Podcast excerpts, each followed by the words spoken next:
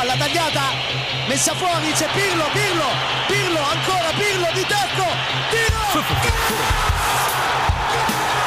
Una sassata del capitano! Mamma mia, una sassata del capitano questa volta non l'ha potuto! Serie Amore, der Italien Fußball Podcast mit Mario Rica und Mario Seuke.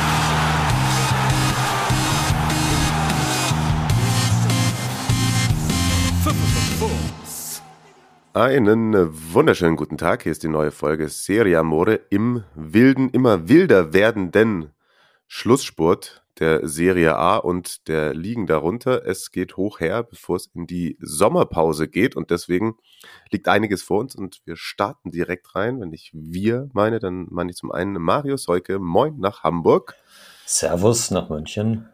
Und meine Wenigkeit Mario Rika, der gleich mal mit einem Geständnis aufwarten muss. Weißt du was, Marius? Na? Ich bin jetzt Milan-Fan. Uh, okay. Es wurde mir so oft gesagt in den letzten Tagen. Wirklich. Das, das also, es wurde dir so oft gesagt, dass es, dass es jetzt einfach wahr ist. Also, das ist in, in, Ja. sich in deinem Kopf festgesetzt. Okay. ich glaube, die ganzen Inter, Interisti, die in meinen DMs äh, äh, gecampt haben in den letzten Tagen, weil ich mich äh, mir angemaßt habe, über eine Schiedsrichterentscheidung zu diskutieren, die glauben, dass ich jetzt alle, alle dass ich Rossonero bin. Aber weißt du, was noch geiler ist als äh, Marcelo Brozovic? Ne? Mhm. Leute bei Insta blocken. Okay. Das, das habe ich, glaube ich, noch nie gemacht. Habe ich bisher nur bei Twitter gemacht. Ich habe das tatsächlich jetzt auch zum ersten Mal gemacht, weil äh, einer derjenigen, der während des Copper-Spiels eben schon mir gesagt hat, ich soll weniger rumheulen und mit meinem Milan-Schal ausziehen und so, mir dann beim nächsten Interspiel gegen die Roma, als ich glaube ich 90 Minuten nackt Marcelo Brozovic gelobt habe, dann trotzdem nochmal auf die Idee kam, irgendwie mir nach einem Tor zu schreiben, äh, vielleicht stand Brozovic ja auch im Abseits. Ah, was oh. willst du denn jetzt von mir so? Und äh, dann meinte er so, ja, im, im Gegensatz zu dir nerv ich wenigstens nicht. Und ich gemeint, Hä? okay, doch, gerade schon. Bisschen, bisschen salty, obwohl Inter die Mannschaft der Stunde ist. genau, und ich habe ihm dann doch gesagt, als er geschrieben hat, er hofft, dass ich nie wieder Inter kommentiere, habe ich gemeint, das ist schön für dich, denn die nächsten zwei Interspiele mache ich wieder. und das Allerschönste ist, das war die letzte Nachricht, die du mir geschrieben hast und geblockt. Und dann hat man noch so gesehen, wie schreib, Punkt, Punkt, Punkt, zack, ah, kam nicht mehr an. Schade. Ah. Grüße an dieser Stelle, falls der hoffentlich nicht den Podcast hört. Oh Mann, ey, ich dachte immer, äh, Instagram ist doch die, die, die, die piecige Community, also außer gegenüber Frauen natürlich, aber sonst so. ja, nee, also deswegen, ich muss auch mein, mein, mein Nickname da nicht verraten. Die Leute, die es wollen, die finden mich immer. Ja, Von daher, Ja. ja. Ich hatte meinen Spaß in jedem Fall und die ja eigentlich auch. Und mein Gott, wenn man freundlich ist, dann höre ich mir auch immer gerne an, dass ich was falsch gesagt habe. Das ist ja in Ordnung, das passiert auch, aber so clownesk. naja, wie auch immer, ich habe gerade schon gesagt, das ist äh, ultimativer Endsport in allen Ligen und wir hatten drüber gesprochen, jetzt ist es auch fix. Bozen nächstes Jahr Anlaufstation für ein schönes Auswärtsspiel, ne? oh ja, oh ja, richtig gut. Haben das letzte Spiel 2 zu 0 in Triest im äh, Nereo Rocco. Das ist übrigens eines der schönsten Stadien Italiens. Das ist, glaube ich, auch nochmal eine Reise wert. Äh, gewonnen und steigen dadurch erstmals in die Serie B auf. Herzlichen Glückwunsch an dieser Stelle. Sie reihen sich ein zu Bari und Modena. Und äh, damit starten natürlich auch jetzt die unfassbaren Playoffs. Wie war das? 28 Mannschaften oder so äh, spielen jetzt um den, um den letzten verbliebenen Aufstiegsplatz. Und äh, alle, die bei Twitter sind und äh, mir da folgen, ich habe einen Chart retweetet, dass das nochmal erklärt. Ja, mir mir ist tatsächlich, werde ich auch jetzt in diesem Moment retweeten, auch äh, der Turnierbaum, oder Ja, wie man das genau, dann auch nennen äh, genau. möchte, geschickt worden. Äh, lieben Dank an dieser Stelle an Almirante Marco. Und in der Serie B ist im Übrigen heute auch nach Aufzeichnung äh, ein Spieltag, da geht es schon mittags um 12 los, bis abends dann der Spieltag mit Perugia gegen Parma beendet wird. Weiß gar nicht, ob das noch eine große Auswirkung hat. Oh ja, Perugia könnte noch, noch sich noch mal ranwanzen an die äh, Plätze 8 und 7, die ja dann auch wieder für die Playoffs reichen würden, aber auch ansonsten Brescia Spal heute eine Partie, wo es noch um Auf- und Abstieg geht. Also es äh, geht hoch her, genauso wie heute Abend dann in der Serie A. Juve mit einem Auswärtssieg bei Sassuolo, das alles nach der Aufzeichnung die Möglichkeit Auswärtsspiel, also das greifen wir nicht, dem greifen wir nicht vorweg. Achso, ja. genau. Richtig, die große Möglichkeit hätte aber einen Riesenschritt in Richtung Champions League Qualifikation zu machen. Da die Roma gepatzt hat. Und da sind wir dann auch schon beim Thema Inter. Es ist absolut die Interwoche gewesen. Ich weiß gar nicht, wie oft Christian und ich im Kommentar gerade gegen die Roma das Wort Machtdemonstration benutzt haben. Aber lass uns ein bisschen davor einsteigen, denn das ging ja alles los mit einem mehr als souveränen 3 zu 0 Sieg im Rückspiel im Derby gegen Milan, damit verbunden der Einzug ins Coppa Italia Finale. Das findet am 11. Mai, das ist ein Mittwoch statt, gegen Juventus. Also da schon mal die Möglichkeit auf den zweiten Titel für Insagi und damit auch noch auf die Chance aufs, wie hat es mir Christian gesagt, es gibt ein Wort für das kleine Triple, Tripelinho. Das äh, würde passen auf jeden das Fall. Das würde passen, ne? Tripelinho. Ja, mein Gott. Super Copper. Kann man sich, ist es so ein Pokal, den kann man sich in die Vitrine stellen, wie auch immer. Titel ist Titel, hätte Mourinho gesagt. Aber das war auch schon in der Coppa. Ja, da Milan hat ja gut mitgespielt und auch immer wieder Chancen gehabt, aber das ist wieder eine Partie gewesen, wo man sagen muss, hell, wie, wie abgezockt ist Inter gerade. Mhm. Also alles, was sie bekommen, machen sie dann auch. Ich finde das ganz passend oder schön, dass äh, Stefan de Frey jetzt gestern quasi un unser Mantra der vergangenen Wochen äh, bestätigt hat, dass mit dem Sieg gegen Juve im, im Derby d'Italia, dass sich für, für Inter quasi die Saison nochmal geändert hat. Also das hat sie wieder auf den Weg zurückgebracht, hat ihnen die, die Mentalität, den Fokus, den Siegeswillen zurückgebracht. Und ja, seitdem wird marschiert. Ne? Das, mhm. äh, das Coppa-Spiel habe ich, hab ich äh, tatsächlich nicht gesehen. Aber ja, du sagst, das war auch so überzeugend wie gegen die Roma? Nicht ganz so dominant, weil, weil Milan da teils schon mehr im Spiel war, am, am, gerade auch am Anfang. Also sie bekommen dann immer dann, wenn es eben, eben nicht reinläuft, dann einen Gegentreffer und haben selber nicht diese ultimativ hundertprozentigen Torchancen sich rausgespielt, aber waren näher dran, als es die Roma war. Und das war ja gerade vorhin auch der Auslöser für die Instagram-Diskussion. Und sie waren ja dann auch einmal sehr nah an einem Treffer dran, mhm. schießen das. Und ich mir ist im Nachgang nochmal 10.000 Mal äh, angeschaut. Und ja, äh, regeltechnisch, wenn du das als Standbild nimmst und Andanovic guckt auch noch kurz so links vorbei an dem Spieler, der da im Abseits steht und ihm da die Sicht verdeckt, meine ich. Aber ja, er ist dann halt auch abgefälscht und er schlägt so neben ihm im Tor ein, also er, er kann ihn niemals halten. Er hält ihn auch nicht, wenn er komplett freie Sicht hat, würde ich mal sagen, weil auch vier seiner eigenen Mitspieler ihm vor der Nase rumhüpfen. Und ja, das hat deswegen natürlich da im Nachgang auch wieder große Diskussionen ausge, ausgelöst. Wurde auch dann von, von Milan-Seiten glaube ich, so mal teilweise von Calciopoli 2.0 gesprochen. Und hier gibt Inter doch direkt jeden Titel, wenn ihr es wollt.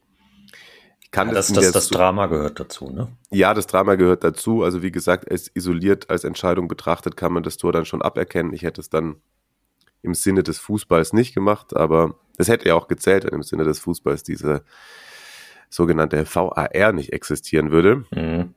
Denn ich glaube, aus dem Spiel heraus, er stand ja deutlich im Abseits, das hätte ja dann der Linienrichter auch gesehen, aber so im Spiel heraus war die Intention, glaube ich, des Schiedsrichtergespanns auch, dass das jetzt nicht ein aktives ähm, war. Oh, das ist übrigens auch gute, gute Nachricht bei Twitter gewesen. Äh, hier, das ist doch äh, ganz klar passives Abseits. Warum erkennt ihr das nicht? Das, der, natürlich wird der Treffer aberkannt.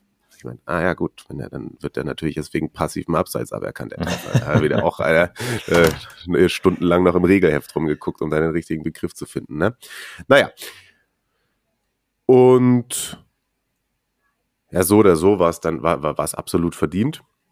Und eben da auch schon der, der Ansatz einer Machtdemonstration, der dann aber fortgeführt wurde, eben in der Partie gegen die Roma, wo ja dann auch dieses, dieses Schiedsrichterthema nochmal aufgekommen ist, weil man da diesen ganz jungen Soza dann eben installiert hat, der zum ersten Mal Milan gepfiffen hat, einmal davor hat er schon mal Inter gepfiffen und er kommt eben gebürtig aus Mailand, mhm. pfeift jetzt für die Sektion Serenio, das ist 40 Autominuten von Mailand entfernt, aber dadurch, dass er nicht im Bezirk Mailand verortet ist mit seiner Schiedsrichtergruppe, darf er trotzdem Spiele in Mailand pfeifen. Ah, okay. Also da habe ich mir davor gedacht, was macht man sich da für eine Baustelle auf? Andersrum muss man da sagen, er hat das Spiel sehr gut gepfiffen. Okay. Und er ist, ähm, er ist so ein Überfliegerschiedsrichter. Er ist 34, ich glaube, es war jetzt auch erst sein 20. Spiel in der Serie A. Und er hat dieses Jahr auch schon Juve Florenz, Juve Napoli und jetzt eben das da gemacht. Also, also WM-Finale 2026 gehört ihm, sagst du. Man hält sehr, sehr große Stücke auf ihn, ja. Okay. Und da, bevor ich mich jetzt dann so in Rage rede, wie, wie war denn äh, dein Eindruck von der Partie gegen die Roma? Eigentlich so, wie du es gesagt hast. Ich finde, die Roma hat grundsätzlich gut angefangen, aber sich dann eben, man, man schießt fast selbst das Tor durch, durch Mancini mit dem Kopfball. Und fast im Gegenzug fällt, es war ja kein, na doch, schon ein Konter, fällt halt das 1-0 für Inter und danach hat ja eigentlich fast nur noch, also bis zum 13-0 nur noch Inter gespielt. Und ähm, total, totales Übergewicht auf dem Platz gehabt irgendwie und man, wir haben ja Roma auch für die, für die gute Mentalität und so gelobt in den letzten Wochen. Und da hat man einfach äh, gesehen, dass bei Inter das nochmal eine Stufe mehr ausgeprägt war. Also ich, ich hatte durchgehend das Gefühl, dass die das auf, also ja, auf jeden Fall gewinnen würden. Ja.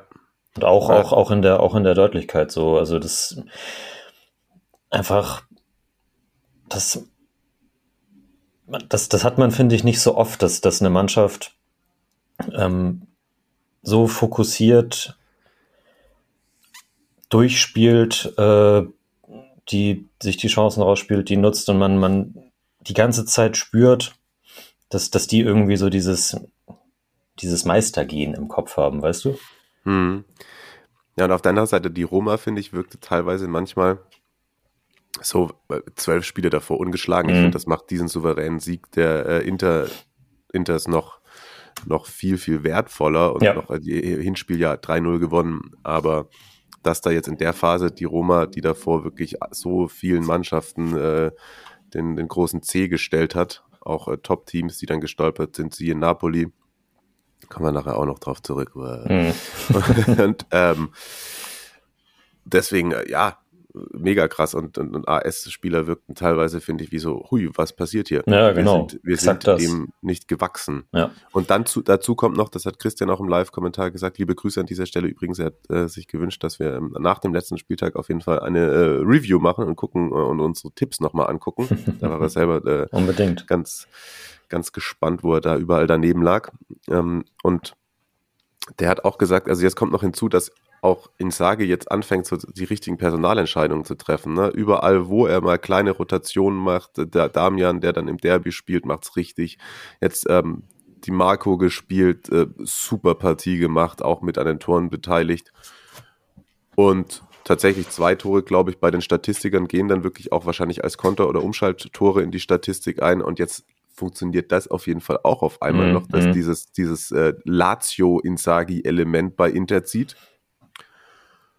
Und, und das finde ich, glaube ich, gerade, das geht natürlich mit dieser Mentalität einher, aber um diese Mentalität zu haben, musst du ja auch fit sein. So, keine, Stimmt, du kannst, ja. äh, sonst läufst du nur hinterher und die Mentalität sieht äh, so aus, dass du Leuten von hinten in die Hacken trittst oder so. Was auch gemacht worden ist, aber im fairen Maße. Auch äh, Chalanolu, der dann einmal vor dem einen Tor nicht den Freistoß will, sondern sofort aufsteht, weiterläuft und den Ball in die Tiefe gibt. gibt die laufen alle wieder. Mhm. Das, deshalb finde ich auch die Chalanolo-Szene äh, sehr symptomatisch quasi im positiven Sinne, weil ich weiß nicht mehr in welchem Spiel das war, ich glaube, hat auch gegen Sassuolo, gab es eine ähnliche Szene, wo er in der eigenen Halbzeit vermeintlich gefault wird und dann halt hinfällt und lamentiert und daraus entsteht das Gegentor.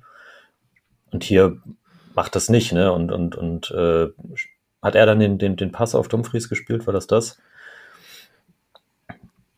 Ähm, das bei Chalanolu war, ich glaube, wo er ihn auf Perisic durchspielt, ja, ja. dann wieder. Ja, aber was ich auch, was ich meinte, weil wir gesagt haben oder oft darüber gesprochen haben, dass natürlich auch jetzt so in der Phase, in der es nicht so gut lief, Insagi rotiert zu wenig, die sind alle platt. Wir haben gesagt, Barella funktioniert nicht mehr, weil er seine Körperlichkeit nicht mehr hat. Und da würde mich tatsächlich mal ein Gespräch auch mit einem Athletik- oder Fitnesstrainer mhm. äh, interessieren. War das tatsächlich vielleicht teilweise so gewollt? Oder beziehungsweise hat man in Kauf genommen, in dieser einen Phase ein bisschen überspielt zu sein und weil jetzt ist man halt wieder voll da. Mhm. Jetzt ist man voll da und ich habe auch nicht das Gefühl, dass jetzt die letzten drei, vier Spiele das nochmal brechen könnte. Klar, sie haben eben noch einmal das Copper-Finale, aber sonst das Restprogramm ja auch machbar auf jeden Fall und jetzt dann am Mittwoch neben noch das Nachholspiel gegen Bologna, wo man dann sozusagen auf, auf die Eins gehen kann und dann hat man hat man es komplett in derselben Hand, aber sie sie sind halt fitnesstechnisch wieder auf dem Level, Stimmt, das wäre das wäre interessant, weil das ja gerade auch dann verletzungsbedingt bei den anderen Mannschaften hat man halt nicht so das Gefühl. Also woran das bei, bei, bei Napoli nun, nun wieder liegt, äh, das weiß Paletti, hat er ja gesagt, weiß er selbst nicht so genau. Ähm, aber auch bei, bei Milan, da eben vor allem auch verletzungsbedingt, ähm, die sind nicht auf demselben Stand gerade. Mhm. Also ich glaube, Inter hat auf jeden Fall gute Laktatwerte. Ja, ja, ja. Und auch ein äh, Lautaro, bei dem sieht, sieht man das ja auch der auf einmal wieder da ist, der mhm. agil ist und dann äh, die, die Hütten macht. Und äh, das alles hat sich im Übrigen live im Stadion äh, Stefano angeschaut, den ihr auch schon mal gehört habt bei uns. Und der teilt jetzt mal seine Eindrücke mit uns. Am Anfang, glaube ich, hören wir eben, weil ich ihn gerade angesprochen habe, auch der Moment, in dem Lautaro ausgewechselt wurde, der spätestens natürlich auch nach seinem Doppelpack jetzt im Derby da, glaube ich, langsam zumindest an so einer kleinen Statue arbeitet im schwarz-blauen Teil Mailands.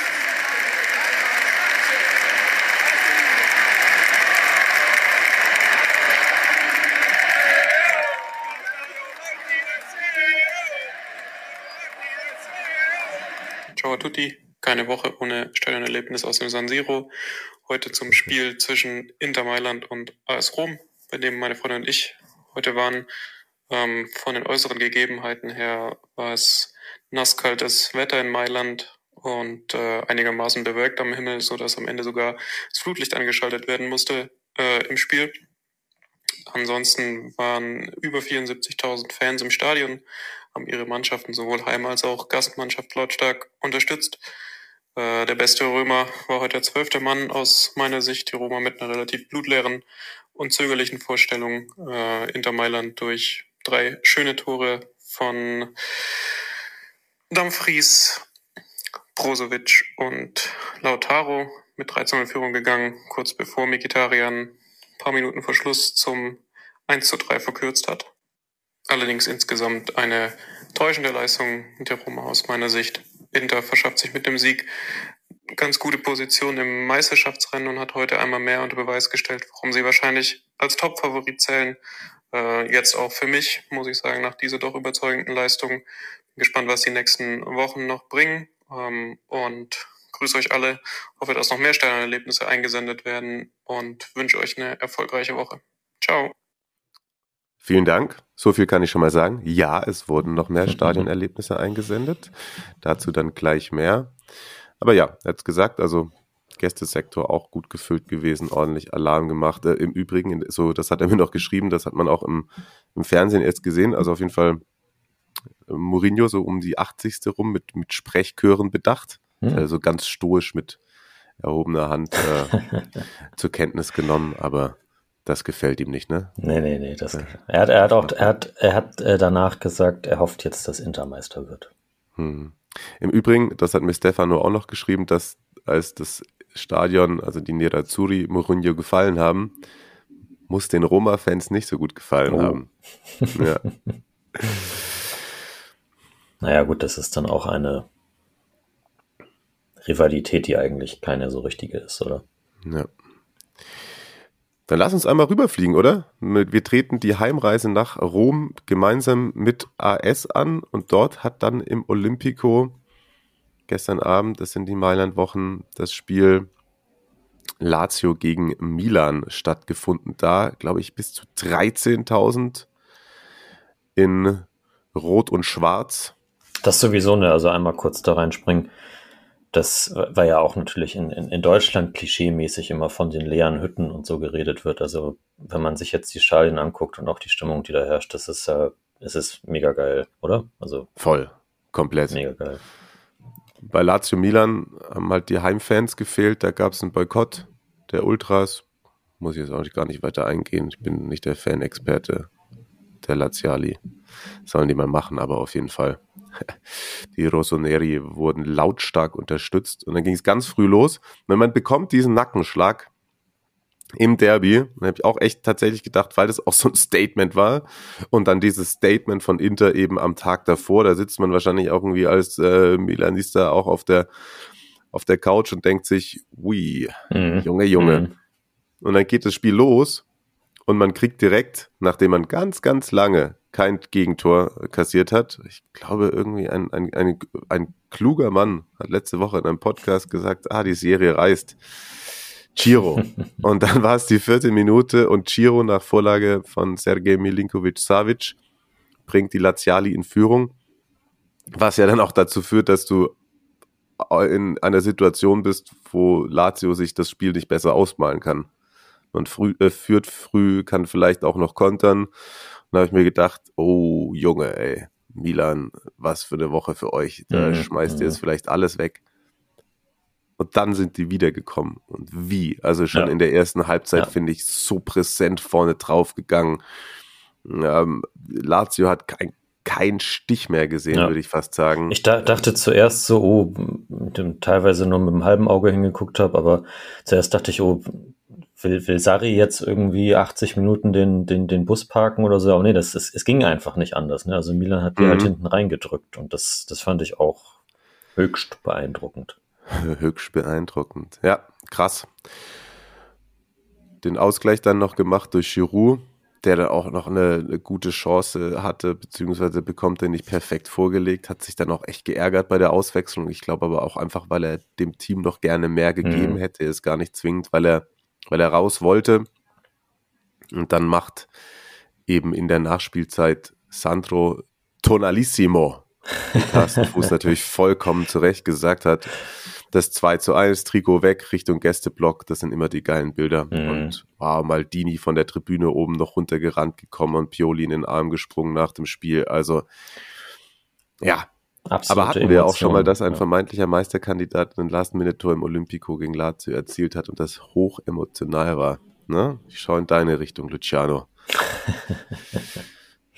Mal sehen, was das dann da wert ist, aber es hat auf jeden Fall einige dann nochmal angezündet. Auch in dieser Partie, müssen wir drüber reden. Es gab die Situation, und das spielt dann halt wieder mit dazu rein, dass natürlich ein paar der Milanisti sich zuletzt ein bisschen nachteilig behandelt fühlen, da geht es aber, glaube ich, auch eher mehr, und dann sind wir wieder beim Thema so um Stringenz und ähm, unterschiedliche Auslegungsarten, die nach wie vor auch gegeben sind, auch wenn du den Monitor hast. Gestern mir jemand das ist, das ist der Hauptkritikpunkt, oder nicht eigentlich? Ja, schon, aber ich meine, auch, man könnte KI machen und so, aber selbst ne, mhm. es funktioniert nicht. Also dann, dann mach halt Torlinientechnik und abseits von mir aus und lass den Rest gut sein. Also das eine, Strakoscha macht einen Fehler ähm, schießt, glaube ich, Messias war es an. Und der Ball kommt schnell zurück und er geht dann mit außerhalb des Strafraums mit der Hand hin. Mhm. Und das ist eigentlich theoretisch, ich habe noch nie gesehen, dass sowas passiert und der Torwart nicht rot kassiert. Weil wenn der Torwart außerhalb des Strafraums den Ball mit der Hand spielt, kannst du eigentlich immer davon ausgehen, dass er eine glasklare Torchance damit verhindert, mhm. was regeltechnisch dann einen Platzverweis nach sich zu ziehen hat. Das Einzige, was ich mir vorstellen kann, wo man sagt, das ist vielleicht nur gelb und nur unsportlich, er schießt ihn ja an, der Ball kommt sofort zurück und es ist leicht versetzt. Der Ball wäre, glaube ich, eher Richtung Strafraum außen gegangen und dadurch, dass Messias oder war es Messias? Also das, aber dass der Mailand-Spieler auch so über den Haufen geschossen wurde. Ich bin mir gar nicht mal sicher, müsste ich mir jetzt nochmal angucken, ob er in dem Moment stand. Ja. Oder ob der so über den Haufen geschossen worden ist, dass der gar nicht so schnell den Ball hätte hinterhergehen können.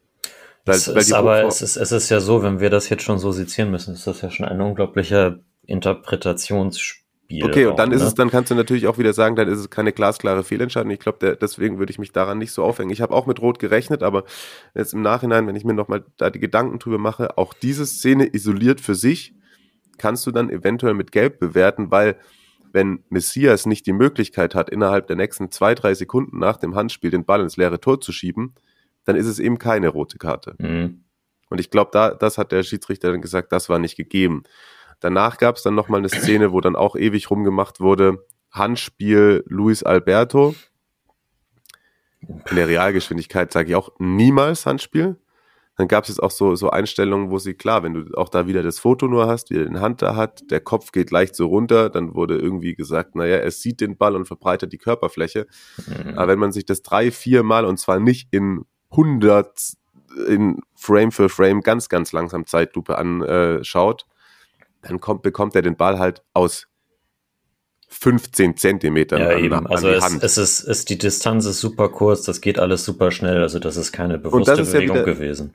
Genau, und das ist wieder das, wo ich sage, dafür will ich keinen Handelfmeter. Ja. Vor, vor äh, neun Monaten hätte es dafür einen Handelfmeter gegeben, aber sie haben ja extra die Regel wieder angepasst in Richtung der alten Handspielauslegung, dass die Absicht das Hauptausschlaggebende ja. Ding ist für ein strafbares Handspiel und das war aus meiner Sicht nicht gegeben. Ähm, habe heute Morgen dann noch ein Video gesehen, im Übrigen, dass bevor Tonali das Tor macht, gibt es so einen kleinen, ich glaube im Football würde man sagen, Push-Off gegen, weiß nicht, welcher Abwehrspieler da dann auch im, auf der Linie liegt. Der fällt das erste Mal hin, steht auf und dann schiebt die Tonali so ein bisschen weg, bevor er einen Ball kommt, in den Reihen macht. Aber Körpereinsatz? Ja. I don't know. Also ja, habe ich, also hab ich, jetzt nicht, hab ich jetzt nicht im Blick, habe ich nicht drauf geachtet ja, in dem kannst Moment. du dir nochmal anschauen. Also ja. der schuckt den so ein bisschen weg. Aber auch da sage ich, in der, in der reellen Spielsituation der Zweikampfbeurteilung sonst zuvor im Spiel auch der Leitung des Schiedsrichters angemessen und von daher. Ja, also sonst ja. ist es ja, weiß nicht, Dumfries blockt vor der Ecke auch äh, zwei Roma-Verteidiger, dass äh, ja. Lautaro da frei steht, dann ist es ja auch kein Foul. Genau, wenn er das im, aus dem Spiel heraus pfeift, dann sagen, sagt man auch, oh, keiner war faul, aber sagt, okay, hat der Schiri so gepfiffen, passiert mhm. bei der Ecke oft genug, aber da hätte ich eben auch nicht gewünscht, dass ja. der VAR eingreift. Ja. Von daher, und das wäre kein Stimmungskiller gewesen, ne? wenn, wenn da der VAR während Tonali äh, ohne Trikot in der Kurve ja. feiert, dann auf oh, einmal wow. sagt, hier wegen so einem kleinen Stoßtor aberkannt, mhm. Junge. Mhm. Das, ja, das, das, das, das wäre krass gewesen. Also dann Hätte ich, hätte ich mich nicht äh, gewundert, wenn Tonali den Zaniolo gemacht und äh, direkt runtergeflogen wäre. Ja, genau. Ja, das war auf jeden Fall tatsächlich, glaube ich, ein Erlebnis, das ich gerne auch mit im Olympico äh, mitgenommen hätte. Johannes hat das gemacht und hat uns was eingesendet, beziehungsweise er hat es dir geschickt. Genau. Johannes, äh, Johannes Skiba Folgeempfehlung, äh, Joe Bayres bei, bei Twitter hat auch einen eigenen Podcast, äh, Gol Olympico. Da geht's um Fußball in Südamerika. Und wer sich für Boca, River, Peñarol, Flamengo und so weiter interessiert, der muss auf jeden Fall mal reinhören. Das, äh, das macht Spaß. Werde ich gleich mal erledigen, weil mir auch tatsächlich, Anna, siehst du, ich bekomme ja auch noch Tipps geliefert. Und jetzt liefert Johannes mal das, was er sich da am äh, Sonntagabend im Olympico reingezogen hat. Yo, hi Marius, hi Mario, hi liebe ähm, Serie A Community. Ich melde mich gerade aus Rom, ein paar Stunden nach dem Spiel Lazio gegen AC Mailand. Ähm, war mega, mega nice. War tatsächlich mein erstes ähm, Serie A-Spiel, das ich live im Stadion gesehen habe. Und das, oh, obwohl die Serie A für mhm. mich auch ähm, meine absolute Lieblingsliga ist, zumindest in ähm, Europa. Und ja, hat sich auf jeden Fall mega gelohnt. Ich bin hier im ähm, Urlaub eigentlich, im Städtetrip paar Tage und dann hat die Partie natürlich genau in meinen Reiseplan gepasst, dass die jetzt gerade äh, heute am Sonntag stattgefunden hat. Ähm, die Karten zu bekommen war kein großes Problem. Ich hatte es mal auf ähm, über mein Twitter-Profil mal gefragt, wie man an Fragen kommt. Da hatte sich auch ein Lazio-Fan gemeldet, der mir da ein bisschen geholfen hatte. Und ähm, ja, konnte Karten ganz einfach in der Innenstadt kaufen. Das war easy. Ähm, am Spieltag selber war es ein bisschen komplizierter. Also heute am Sonntag. Ähm, wir waren so, ja, eine Stunde, nicht ganz, eine Stunde 15 vor Anpfiff ähm, an der Busstation und haben da ja so 30, 40 Minuten auf den Bus gewartet, der dann am Ende äh, überhaupt nicht kam. Es hat dann angefangen zu regnen und es war alles ein bisschen hektisch. Die Bushaltestelle war komplett gefüllt mit Fans und ja, wie gesagt, es kam kein Bus, das war alles chaotisch.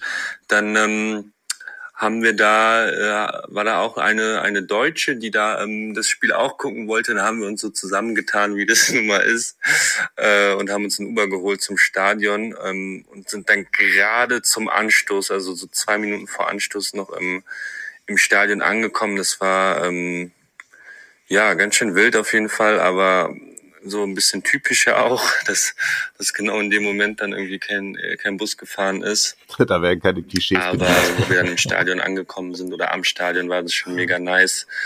Ähm, ja, natürlich im Dunkeln, im Flutlicht und dann so hat der Regen eingesetzt, was nicht gemütlich war, aber was für so ein Spiel mega geil ist, also finde ich zumindest. Ähm, ja, und dann ging's ähm, ging's los, Auslastung, ich habe jetzt gar nicht nachgeschaut, wie viele Fans drin waren, aber äh, ich würde sagen, ungefähr die Hälfte, so 35.000, irgendwie sowas vielleicht. Ähm, ich bin aber schlecht im Schätzen. Und ähm, der Milan-Block voll gefüllt ähm, und Lazio-Block. Ich kenne mich leider nicht so gut mit der, mit der Fankultur aus der der beiden äh, Clubs, aber ähm, also das ganze Spiel über war eigentlich kein kein Lazio-Block so richtig ähm, zu erkennen. Ganz anders die, die Auswärtsfans, die Fans von Milan, die komplett 90 Minuten richtig Alarm gemacht haben. Die haben richtig Spaß gemacht, auch hier und da ein bisschen gezündelt. Ähm, und das, das hat schon richtig Spaß gemacht. Und, und allgemein war das Stadion so 50 Prozent Lazio-Fans, 50 Prozent Milan-Fans. Ähm, und von der, von der Stimmung her, wie gesagt, komplett aus, ähm, war das Übergewicht auf der Seite von Milan. Ähm, das Spiel an sich hat, hat natürlich auch mega Spaß gemacht, ging ja direkt los mit dem ähm, Treffer von Chiro. Und dann war das ganz geil, wie, ähm, wie, wie die Fans dann den Treffer mit dem Stadionsprecher äh, bejubelt haben. Ich mach das jetzt nicht nach, aber ähm, wie sie viermal so den Namen gerufen haben und dann so I, Mo, Bi, Le, kennt bestimmt der ein oder andere, aber das mal live äh, im Stadion zu erleben, das, das war ziemlich cool. Ähm, ja, zum Spiel, es hat natürlich Lazio komplett in die Karten gespielt, so eine, so eine frühe Führung. Ähm, dann hat natürlich ähm, AC Mailand das, das Heft komplett in die Hand genommen.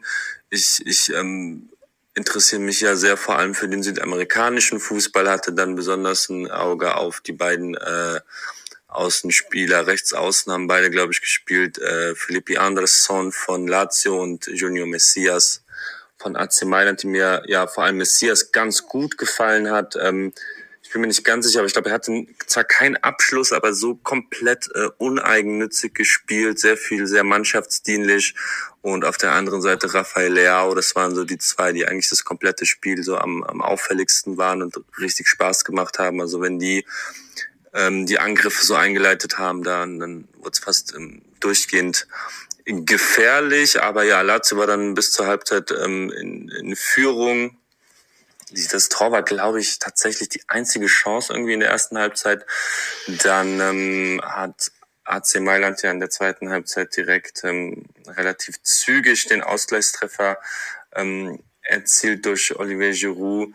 Das war auch eine ganz kuriose Szene oder, oder ja Situation, weil gerade in dem Moment die die Fans von von Milan ähm, ich, ich kann leider kein Italienisch, aber die haben gerade so ein Lied angestimmt, äh, wo sie, glaube ich, Lazio irgendwie beleidigt haben. Also in deren Fangesang kam halt Das kann ich mir nicht Lazio vorstellen. vor Und das, an, und das Stadion hat dann halt gepfiffen. War dann so ein bisschen hitzig, die ganze Stimmung. Und just in dem Moment ähm, passiert dann der Ausgleich. Äh, war dann eine richtig, richtig geile Atmosphäre so ähm, im Stadion an sich. Und ja, dann, dann war eigentlich so, hatte AC Mailand alles komplett im Griff und ich habe ähm, damit gerechnet, dass jeden Moment dann auch die, die Führung fällt. Also die ja, 10, 20 Minuten nach der Führung, ähm, da ging bei Lazio so gut wie gar nichts und AC Mailand hat äh, richtig viel Druck gemacht. Haben es dann aber nicht geschafft, das ähm, Tor zu machen, waren trotzdem drückend über- überlegen. Bei, bei Lazio ging eigentlich äh, kaum, äh, kaum mehr was. Dann hatte ähm, Milan noch eine richtig schöne Chance durch äh, nochmal durch Junior Messias, der sich richtig schön durchgesetzt hat und dann ganz knapp am Tor vorbeigeschlänzt hat. Aber dann war irgendwie so ein bisschen die Luft raus. Äh, sehr viele Ballverluste, einfache Ballverluste auf beiden Seiten, keine, keine langen Ballbesitzphasen mehr. Und dann, ja, es ist eigentlich so ein bisschen vor sich hingetropftes Spiel. Und gerade wo man dachte, irgendwie, äh, ja, da, da passiert nichts mehr. In der Nachspielzeit äh, stochert dann äh, Tonali irgendwie den Ball doch noch über die Torlinie und dann ähm, ja sind einfach nur alle Dämme gebrochen sozusagen. Die die Bank von AC Mailand ist komplett äh, zum Fanblock dann gelaufen und äh, ja die Jungs haben einfach und Jungs und Mädchen haben dann einfach nur äh, richtig äh, Feuer gemacht und ja das hat das hat auch richtig Spaß gemacht da einfach zuzusehen und so ein tolles Spiel und dann ja wie gesagt in der Nachspielzeit dann noch äh, der entscheidende Siegtreffer hat mich dann auch ein bisschen an die Partie Lazio gegen Neapel, das war doch Ende Februar, glaube ich, wo sie dann auch ähm, ja in der Nachspielzeit durch durch Ruiz verloren haben, Lazio, und dann jetzt so eine Art äh, Déjà-vu Déjà-vu irgendwie äh, zwei Monate später hat mich irgendwie dran erinnert. Ja, auf jeden Fall richtig geile Partie. Und ach so, und dieses Stadion, da habe ich ja noch gar nichts zu gesagt. Das Stadion, ich fand es einfach nur richtig fett, weil ich es irgendwie mir noch nie so richtig genau ange angesehen hatte, um ehrlich zu sein. Und ähm, unsere Plätze waren relativ zentral, also auf der Gegend gerade, relativ zentral und von der Sicht her war es mega gut und ähm, ja, hat alles rundum gepasst, auf jeden Fall. Fünf von fünf Sternen. Liebe Grüße. Fantastisch. Vielen Dank. Das klingt nach einem richtig geilen Abend. Ja, weil er es auch gesagt hat, das liebe ich nämlich dann auch, ne, wenn es regnet und so. Mhm, mhm. Ja, genau, weil er es eben auch nochmal erwähnt hatte, dass äh, aktive Fanszene bei Lazio war da nicht mit drin. Ich glaube, sonst hätte das vielleicht noch giftiger angeschoben, aber auch so klingt das nach einem Stadionerlebnis, das euch dazu auf jeden Fall bringen sollte, das selber öfter mal auch nachzuholen. Ah, Ibra ist noch gekommen, haben wir gar nicht gesagt. Kaum Faktor gewesen, aber dann doch auch irgendwie am Tor beteiligt. Von daher, Ja, immer, auch die Präsenz, immer wichtig, ne? Ja absolut. Hoffentlich bleibt er fit bis Saisonende. Jetzt ist schon mehrere Male in diesem Podcast auch der Begriff Napoli gefallen. Hier dann eben auch nochmal die Verbindung zu diesem emotionalen Last-Minute-Sieg. Wir haben jetzt die ganze Zeit eben auch irgendwie über ja, den, den Mailänder Meisterkampf geredet und das liegt eben auch daran, dass die SSC, ja, ich weiß nicht, ich habe mit Mauri geschrieben, eigentlich wäre eine Schweigeminute angebracht. Ja, was soll man dazu noch sagen? Wow. Wow. Also, Für die, die es nicht mitbekommen haben, sie haben Napoli führt ab der 53. Minute 2 zu 0 in Empoli durch Mertens und Insigne. Und dann, äh, weiß nicht, stellt man danach auch wieder das Spielen ein. Äh, Christian, ja, keine Ahnung. Christian also, Stadler hat im Kommentar gesagt, dass er nicht glaubt, dass Napoli sich das nochmal nehmen lässt. Ja, er hat sich dann selber dafür auch entschuldigt. Er hat das irgendwie beschrien. Aber ja, also erstmal in der 80. Ich wollte eigentlich gar nichts zu sagen, Ja. aber Malqui geht ins Dribbling im eigenen Strafraum, Ja. verliert den Ball, 80. Anschluss, Henderson. 83. Fast zu schnell für die Kameras, man kommt aus irgendeiner Slow-Mo. Meret, Dribbelt Was- im Fünfer. was zur Hölle, Ja. was zur Hölle, Ja. wirklich. Pinamonti, 83. Ausgleich. Und Napoli da eigentlich eh schon gebrochen. Und dann macht Kollege Pinamonti, glaube ich, Saisontor Nummer 11, auch keine verkehrte Saison für einen, einen Stürmer bei einem Aufsteiger. noch das 3 zu 2 für Empoli. Es war von Empoli der erste Sieg in der Serie A seit Dezember. Mhm. Und das letzte Spiel, das sie gewonnen haben, war ein 2 zu 1 in Napoli. Solche Null Punkte Geschichten gegen- schreibt, nein, ich spreche es nicht aus. Ja. ähm, es, es ist unfucking fassbar, was Napoli da veranstaltet hat in zuletzt. Und ja, weiß nicht, dann sind wir auch bei Fitnessmentalität, weiß der Geier, aber das, das geht einfach nicht. Und noch am selben Abend, das ist einfach noch das letzte zu dieser Partie, auch danke an Mauri, dass er es mir geschickt hat. Einfach nur eine Überschrift ohne, ohne Fließtext auf der Seite, auf der Internetseite von Napoli. Offiziell ab Dienstag Straftrainingslager. Bis Saisonende. Ja. Ja. Junge. Spalletti hat nach dem, hat, also hat die, die Schuld auf seine Schultern genommen nach dem Spiel. Hat gesagt, dass er für die, für die Einstellung und die Mentalität seiner Mannschaft verantwortlich ist.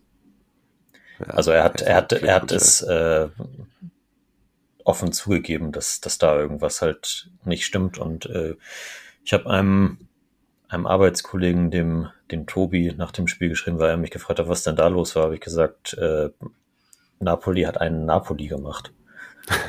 Ja. Ha, Ich wollte schon sagen, wir haben ja, wenn wir so, so Vergleiche zu Deutschland ziehen, ne? Habe schon ein paar Mal gesagt, wenn die Roma Leverkusen ist, Mhm. dann ist Napoli italienische Nürnberg. Okay. Der SSC ist der Depp. ja, alles klar. Äh, wieder nicht gespielt hat. Und das, da müssen wir noch was nachreichen. Ich hatte mich doch gefragt, wieso Andrea Petagna der Lieblingsspieler von Flo ist. Und er hat uns das nochmal erklärt. Hi Marius, bin euch ja dem letzten Podcast noch eine Antwort schuldig bezüglich Andrea Petagna. Wie das dazu kommt, Schrägstrich kann, dass der mein Lieblingsspieler ist, ist eigentlich ganz simpel erklärt. Ist mir zum ersten Mal in seiner Bergamo-Zeit aufgefallen, als wir dann auch gegen Dortmund in der Europa League gespielt haben, so vor vier, fünf Jahren. Und damals dachte ich mir schon, ja, für einen Profifußballer hat jetzt ein bisschen einen unförmigen und sehr gedrungenen Körper. Und hatte dann ein bisschen so weiter verfolgt. Und dann war eben zwei Jahre bei äh, Spezia, wo er richtig gescored hat. Wenn man bedenkt, was Spezia sonst für eine Truppe hatte, konnte zwar auch im zweiten Jahr den, den ähm, Klassenhalt für Spezia allein nicht sichern, aber jeweils 16 Tore mal einmal 15, 14 Tore rumgeschossen. Und als er dann vor, vor zwei Jahren im Winter war, wurde schon der Wechsel zu Napoli kommuniziert damals. Ähm, und da waren dann alle Dämme gebrochen. Ich dachte, cool, jetzt spielt dieser ja, zwei Meter gefühlt, gefühlt 100 Kilo Striker bei Napoli, was eigentlich ähm, gar nicht so passen würde auf Anhieb.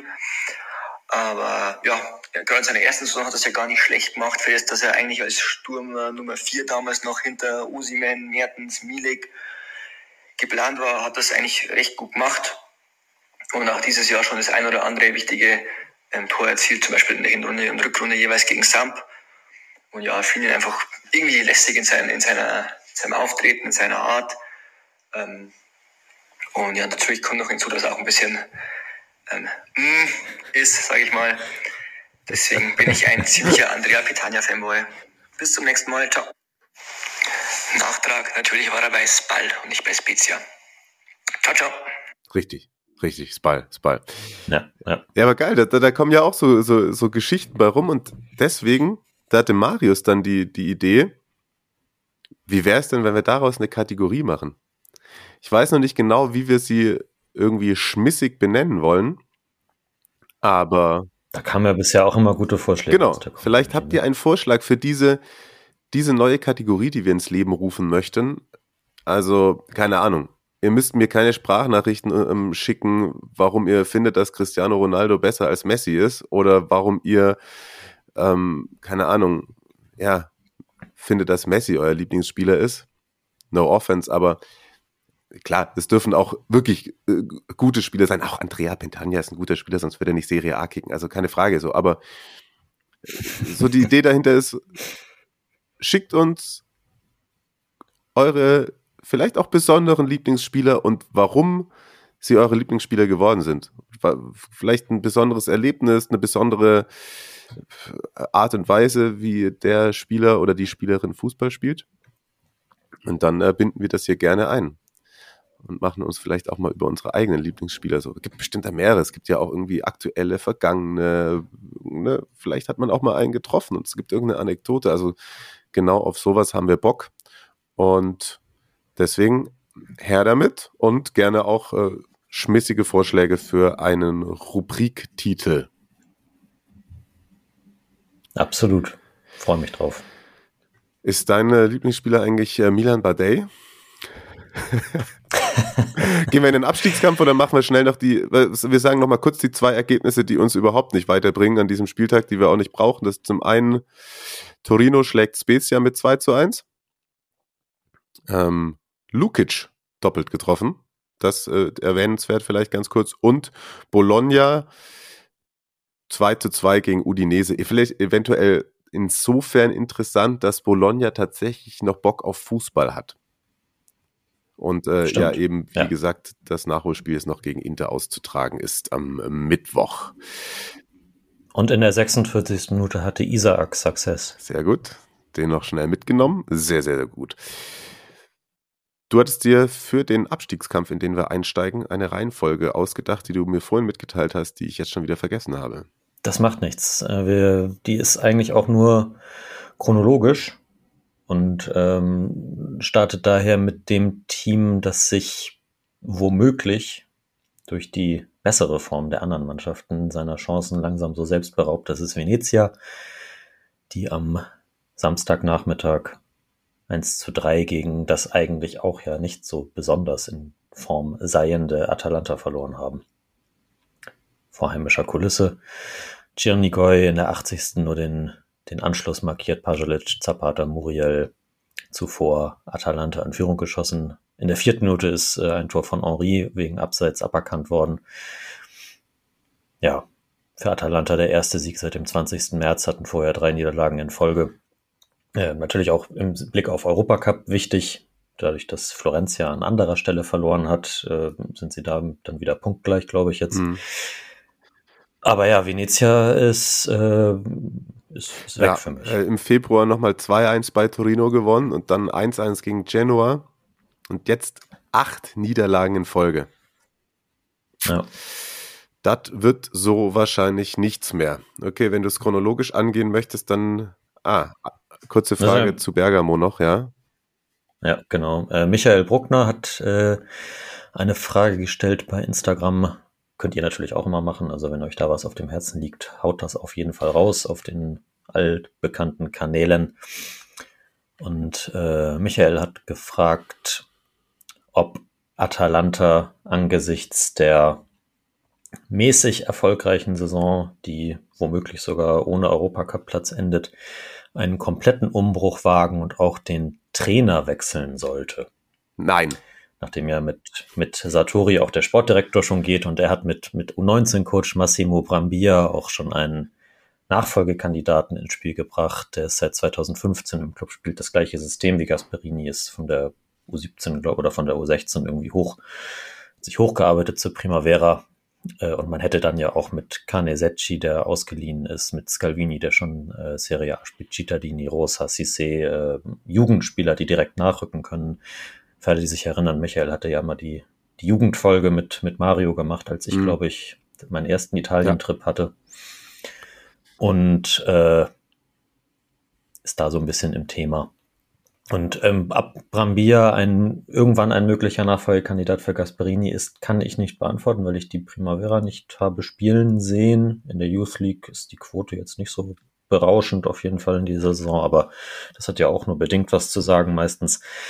Ähm, aber ja, Gasperini ja, äh, Nein. es ist zu früh. Also ich finde, du kannst da schon irgendwann auch mal eine Art und Weise Umbruch anfangen, auch auf der Position, vielleicht in zwei, drei Jahren. Aber sind wir mal ehrlich, äh, es ist bei Bergamo ein stetiger Umbruch und es gehört ja auch zum Konzept dazu aus meiner Sicht. Und jetzt, da gerade noch Satori geht, wäre es aus meiner Sicht jetzt an dieser Stelle völlig falsch, auch noch so eine handelnde weitere Person aus dem Verein rauszunehmen, der ja auch gelernt hat und eben auch dafür bekannt ist und in den letzten Jahren das auch schon gut gemacht hat, die neuen Jugendspieler ranzuziehen und das weiter zu etablieren.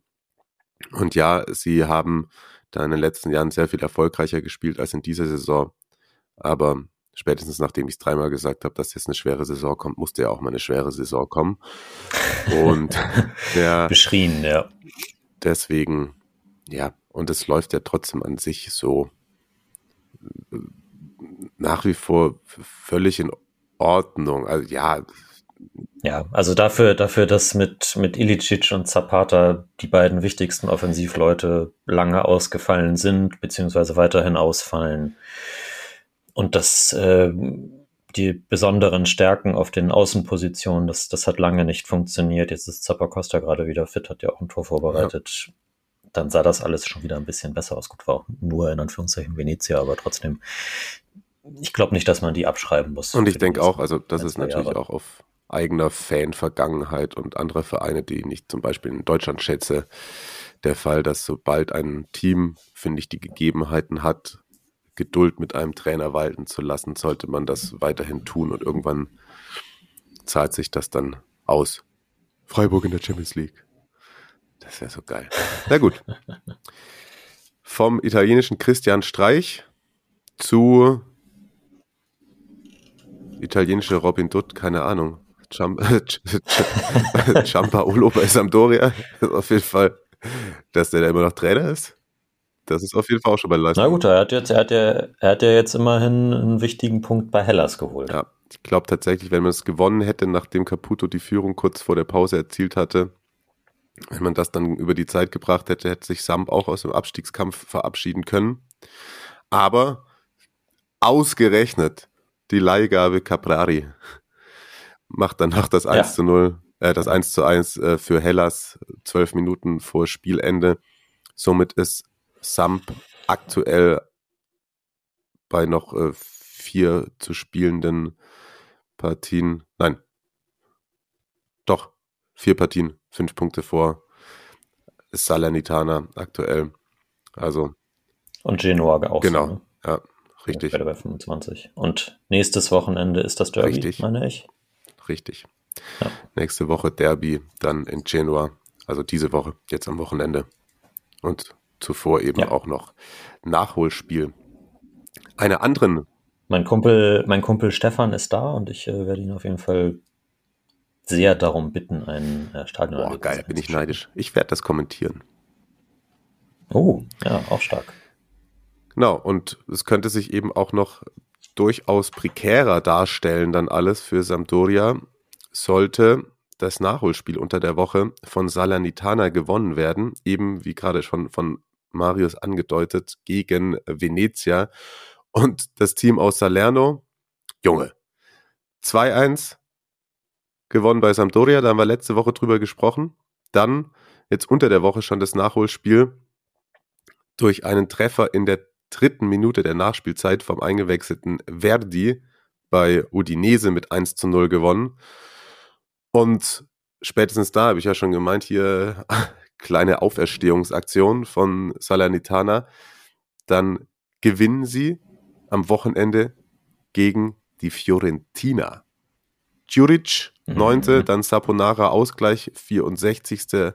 Und da dann trotzdem nochmal wieder zu kommen, 79. Bonazzoli, Salernitana drei Siege in Folge und jetzt eben mit dem Nachholspiel am Mittwoch 18 Uhr gegen Venezia zu Hause hätte man die Möglichkeit, durch einen weiteren Sieg punktgleich mit Cagliari zu stellen.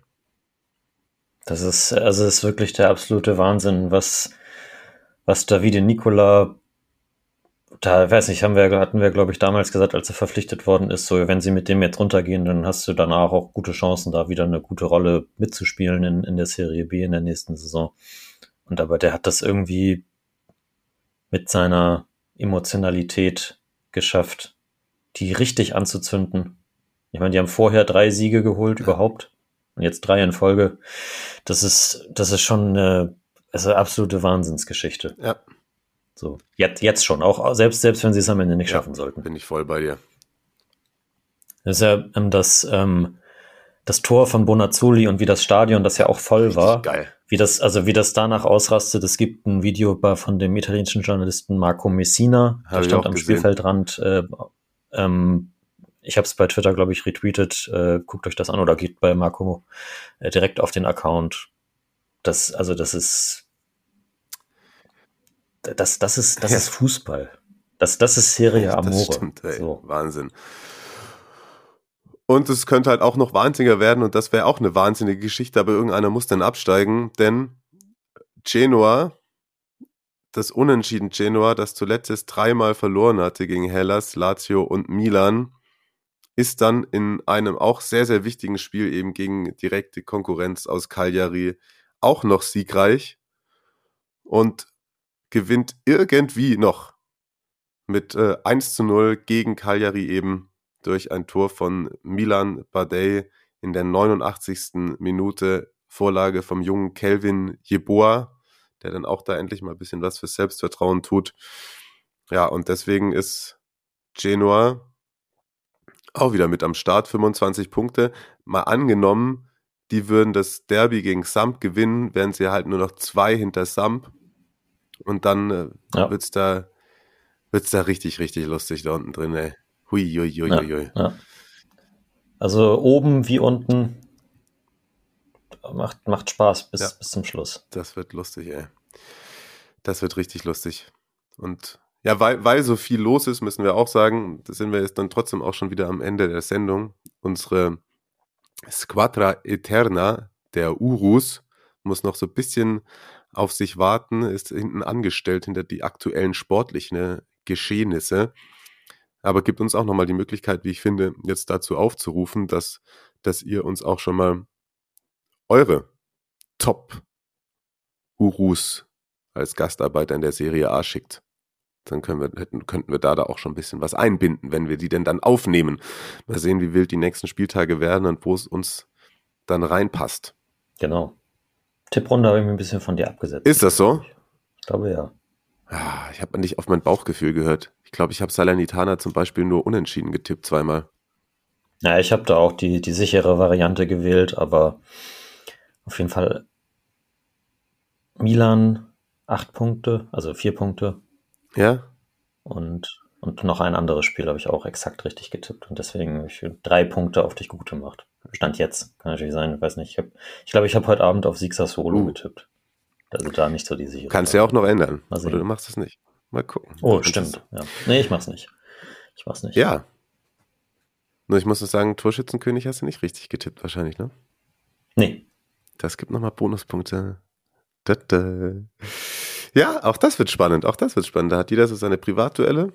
Ich habe schon ähm, gemerkt, wie du framen willst auf Twitter und da irgendwie mal, also wir haben, glaube ich, dem Sieger oder der Siegerin Bier versprochen, aber ich weiß nicht, ob wir ausgemacht haben, Stimmt. dass du von mir Bier bekommst, wenn du vor mir liegst. Aber da ich natürlich selbstbewusst bin und denke, dass ich noch ähm, an dir vorbeiziehe, können wir es auch so machen. Für jeden Punkt, den der eine vor dem anderen liegt, für jeden Punkt Vorsprung gibt es ein Bier. Alles klar. Das, das, ist doch, das ist doch mein Wort. Deal. Sehr schön. Ich bedanke mich ganz herzlich fürs Zuhören bei euch. Ich hoffe, ihr hattet ein wenig Spaß. Die Kanäle stehen offen für alle, die mich äh, nicht als Milan-Fan bezeichnen. Und ansonsten hören wir uns dann ähm, gemeinsam mit Marius nächsten Montag wieder. In der Zwischenzeit könntet ihr mir lauschen, wenn ihr am Mittwoch vor der Champions League eben mal reinschaltet beim Nachholspiel Bologna gegen Inter. Da bin ich am Start und dann eben, wie gesagt, beim Derby in Genoa. Wann ist das? Das Derby? Mhm. Das Derby ist am Samstag um 18 Uhr. Alles klar. Das war's von mir. Bleibt gesund. Marius, danke dir. Und danke dir. Danke euch. Dann hören wir uns nächste Woche. Bleibt gesund. Ciao, ciao.